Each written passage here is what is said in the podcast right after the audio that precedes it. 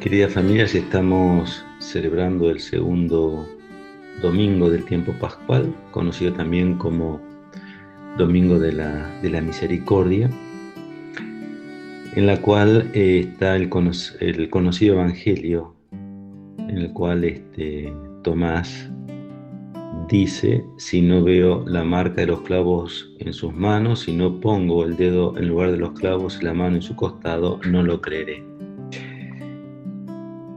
Esto me hacía acordar algo que leía no hace poco tiempo de Nowen, que dice lo siguiente, nadie se libera de haberse herido, todos hemos recibido alguna que otra herida, ya sea nuestro cuerpo, ya sea nuestros sentimientos, ya sea nuestros espíritus.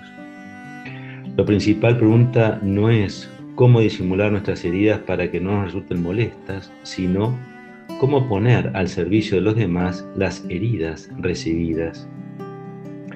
Jesús es el sanador herido por, de Dios.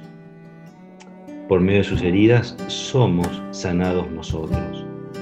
Los sufrimientos y la muerte de Jesús trajeron alegría y vida. Como seguidores de Jesús, también nosotros podemos hacer que nuestras heridas traigan sanación a los demás. Y obviamente esto de descubrir nuestras propias heridas, nuestras propias llagas, de poder como Tomás poner el dedo ¿no?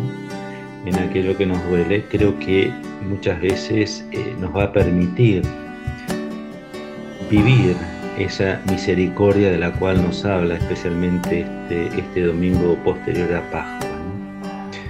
Poder partir desde, desde nuestra propia herida nos permite salir también al encuentro del otro en sus heridas y acompañar.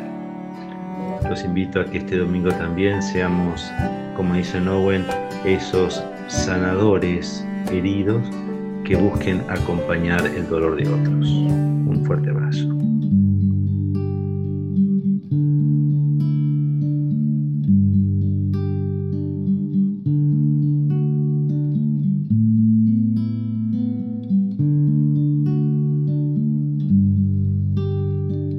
God.